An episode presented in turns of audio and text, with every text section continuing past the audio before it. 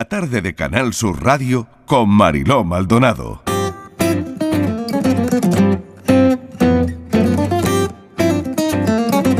MMM, control inofensivo de plagas. Pintó ella misma en una de las puertas de la furgoneta y en los parabrisas pegó calcomanías que mandó a hacer especialmente según su diseño. Le hizo notar un vecino que usted se jacta de cuidar el planeta con insecticidas no tóxicos y mientras tanto nos anda llenando de humo negro a todos nosotros con su camionetita. Sabe que el hombre, por mucho que le parezca el más desagradable del barrio, tiene razón. Las explosiones del caño de escape resultan una contradicción que atenta contra su propio negocio. La suya es, sin duda, una observación válida. Por suerte, no todo el mundo está tan atento a esas ambivalencias como su desagradable vecino. Clientas no le faltan. Ninguna se quejó hasta el momento y en cuanto pueda, Inés va a hacer reparar el desperfecto. Mientras tanto, que el quejoso no se queje tanto, porque MMM es una empresa con anverso y reverso. Por un lado, fumiga, por el otro, investiga. ¿Quién está totalmente limpio si se busca fondo?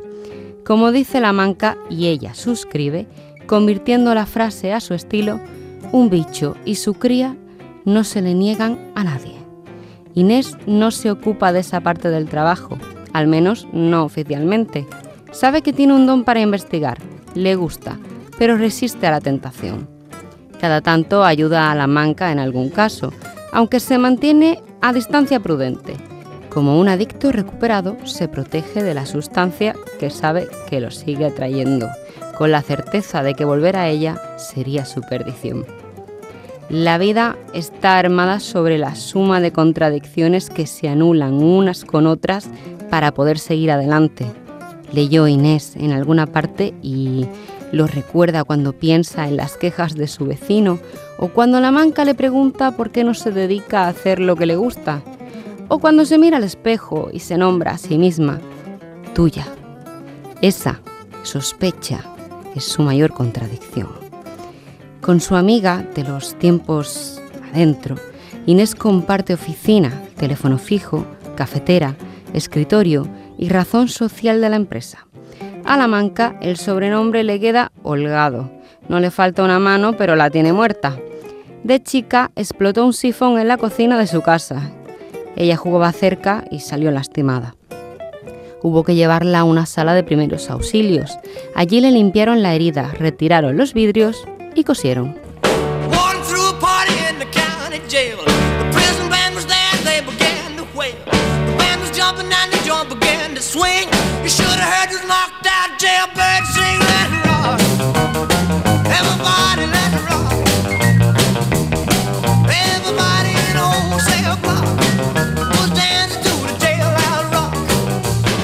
La vida armada en grandes contradicciones, una frase que acabo de apuntar.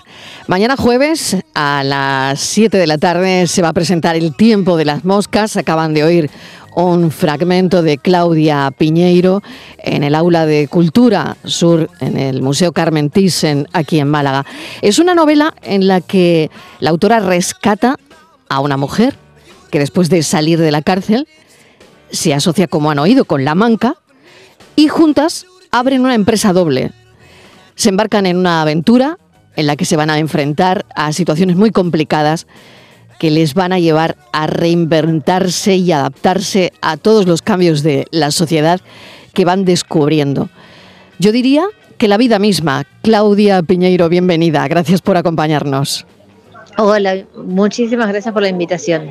Bueno, Claudia, es la vida misma esto que nos planteas, ¿no? Bueno, sí, porque la vida misma tiene muchas aristas, ¿no? Uno a veces tiende a pensar que la vida de todos es como la de uno y no es así. Hay distintas maneras de vivir, de ser madre, de ser mujer, de ser hombre, de, ser lo que uno quiera y, y entonces empiezan a aparecer historias donde se cuentan distintas formas de la vida misma. ¿Qué te atrae de las moscas, Claudia? Mira, las moscas, como otros elementos de la novela, fueron apareciendo, ¿no? Eh, al principio, cuando apareció, no te creas que me atraía tanto. Y yo ahora tengo hasta un broche con una mosca en, este momento en el saco. Bien. Eh, pero quizás la primera mosca que me apareció es la del ojo, esa que tiene, eh, que tiene Inés, que la perturba y que a su vez hace darse cuenta que no todo lo que ves como es la realidad, ¿no? Y que le hace como un llamado de atención, esas esos manchitas negras que a veces percibimos y que no son moscas, pero le decimos moscas. Sí, sí, sí, sí. Pero además que es un problema del vitrio, además, ¿no? Es un problema del vitrio. Exactamente. Y, la gente a veces, bueno, parece que es una cosa que viene, que nos viene a algunas personas con la edad, pues se ven moscas, ¿no? Exactamente. Y ella se empieza a inquietar y después se, tiene que acostumbrar a tener una mosca todo el tiempo con ella. Sí. Pero a su vez, eh, a mí me pasó durante la pandemia que viste que había muchos cursos para hacer por internet, uno no se podía mover de la casa, entonces se ofrecían.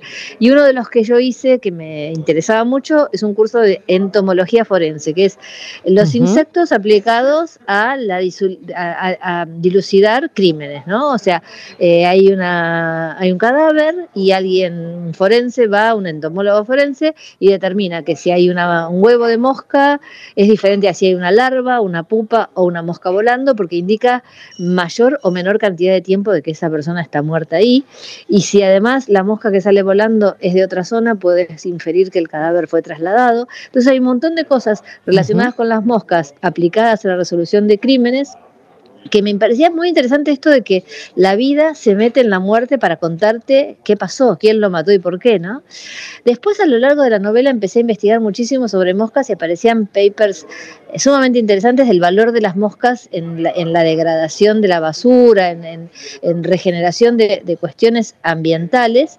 Y por supuesto que está toda la literatura relacionada con las moscas y la novela arranca con un homenaje de alguna manera a Margarita Duraz, que tiene ese texto, mm. ella tiene un texto que en, su libro Escribir que describe la muerte de una mosca y ella llama la atención con esta, con esta frase, ¿no? que dice, si uno va por la calle y ve morir un perro, eh, un perro muriendo, seguramente nos vamos a detener y vamos a decir, pobre perro, le atropelló un auto, ¿qué pasó? Vamos a tratar de ayudarlo. Pero si lo que se está muriendo es una mosca, pasamos de largo y no la miramos. Entonces, en definitiva, y aunque fue intuitivo, la aparición de las moscas en la novela no es que yo sabía todo esto de antemano y dije, voy a meter moscas. Hay algo de la intuición que te decís, acá tiene que haber moscas. Y cuando empezás a investigar, todo cierra. Y en ese sentido, eh, esta, esta, cuestión de decir, bueno, ¿qué muerte vale más que otra? ¿A quién es válido matar y quién no? Porque ella tiene una empresa de fumigación y fumiga insectos, pero no fumiga moscas. Ella le dice a los clientes, yo mato lo que sea, pero moscas no. A las moscas las espantamos, pero matarlas no, porque ¿por qué matar?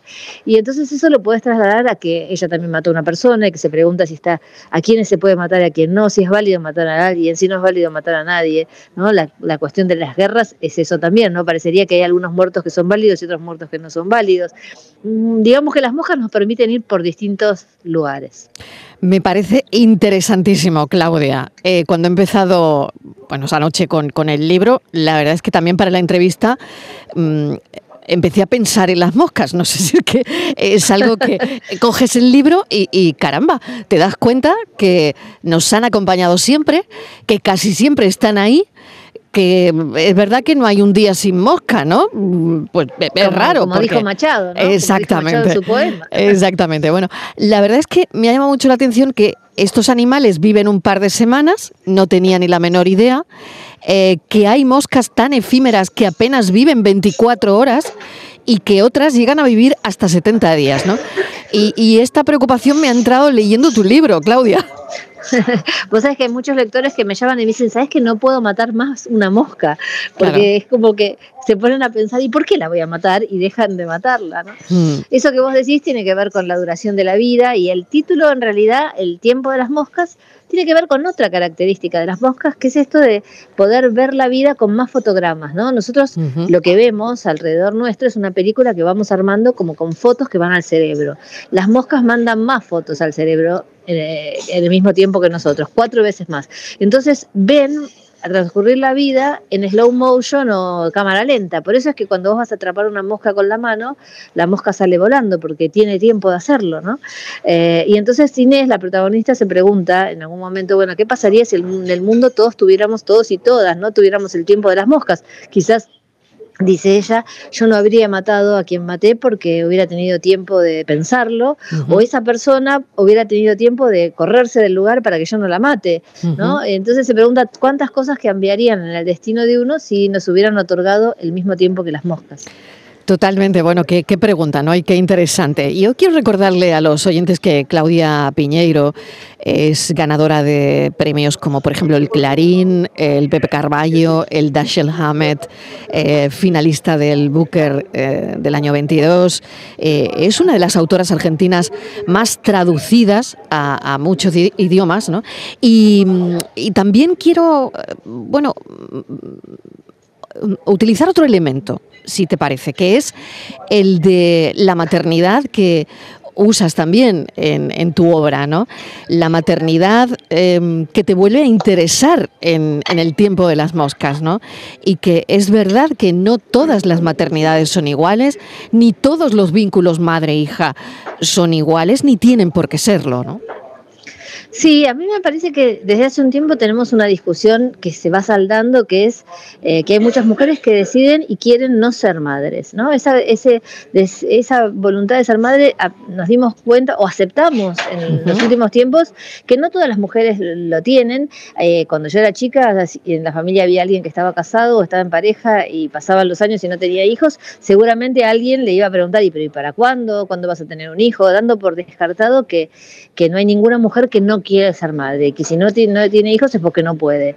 Y con él, digamos, hace ya un tiempo que, que, tenemos bastante claro que hay mujeres que no, no quieren ser madres y que tienen todo el derecho a no serlo. Lo que me parece que empezó a surgir ahora también es entre las que sí son madres, eh, reconocer ciertas dificultades, ciertos problemas del vínculo, los conflictos, que si vos te quejas de que querés tener tiempo para vos, no quiere decir que no quieras a tu hijo, que cada una distribuye el tiempo entre la profesión y, la maternidad como puede, y eso no habla de que seas una mejor o una peor madre, y tantas otras cuestiones alrededor de la maternidad que durante tiempo nos han generado mucha culpa, que nos han eh, condicionado ¿no? en, en cómo tenemos que vivir y que de un tiempo a esta parte lo, vamos revisando, ¿no? El tiempo de las moscas se van a, se van a encontrar también en, en este libro Discusiones entre las dos protagonistas, Inés y La Manca, em, que charlan tanto de lo personal como de lo político, eh, de cuestiones también que nos atraviesan a todas las mujeres, ¿no? Del feminismo, em, de, de, la fuerza laboral, de la discriminación, de, de la muerte a manos de homicidas, de de la transición, en fin, son, son un montón de cosas ¿no? que al final eh, pasan por esta novela. Y, y, por otro lado también quería preguntarte sobre el pensamiento crítico que leí hace unos días, que decías que el pensamiento crítico se hace con mucha lectura. Sí, bueno, por lo pronto me pareció interesante cómo encaraste recién lo, que empezaste a decir, ¿no? De lo personal es político, porque justamente hay un coro en la novela que mira lo que está pasando, que es personal, que es lo que le pasa a Inés y la Manca, pero que cuando lo traen a la conversación se dan cuenta que nos pasa a todas. Entonces, si nos pasa a todos, es una conversación política.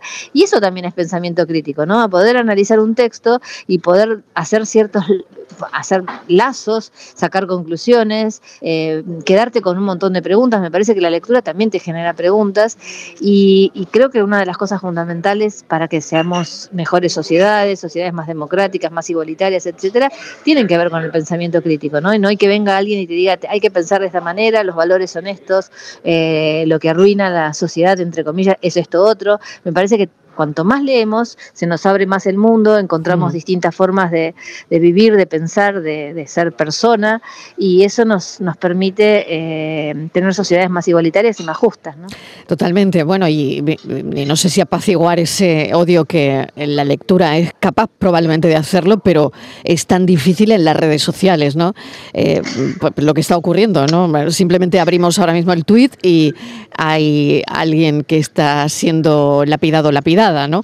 El odio es, no sé, muy fácil de transmitir ahora mismo con una simple frase, con un simple tuit, pero en cambio eh, la lectura nos sigue ayudando a poner más las cosas en su sitio y a reflexionar, ¿no?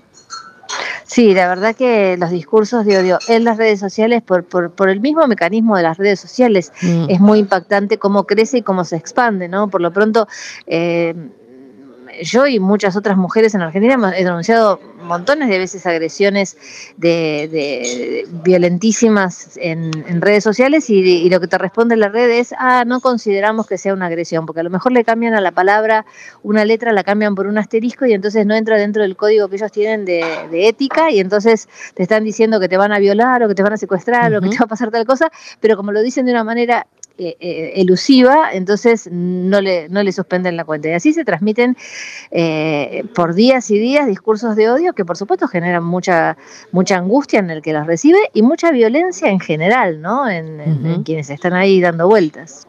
Pues te agradezco enormemente este ratito de radio, la autora de Catedrales, eh, El tiempo de las moscas ahora. Bueno, quiero recordar a los oyentes que Claudia Piñero fue también una de las guionistas de la serie política de suspense El Reino, ¿no? Y que desde luego ahí también tuviste que, que afrontar reacciones en redes, Claudia, ¿eh? Muchas, sí, ahí la verdad que mm. se tocó un, núcleo que, eh, que, que, era algo que la sociedad quería debatir, se ve que, que, les importó mm. mucho porque también además de las agresiones hubo mucho debate eh, positivo, ¿no? de conversar, de tener distintas opiniones, o sea, se generó un debate. Por supuesto se generaron también agresiones y lo que es raro es que las agresiones se concentraron todas en mí, que era mm. la, mujer guionista, porque había un hombre guionista también, ¿no? Pero como ese recorte que se hace sobre las mujeres también para la agresión.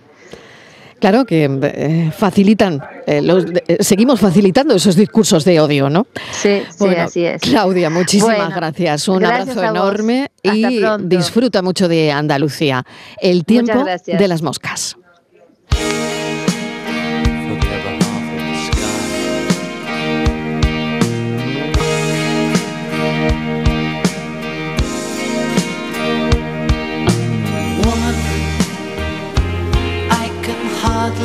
Express my mixed emotions at my thoughtlessness.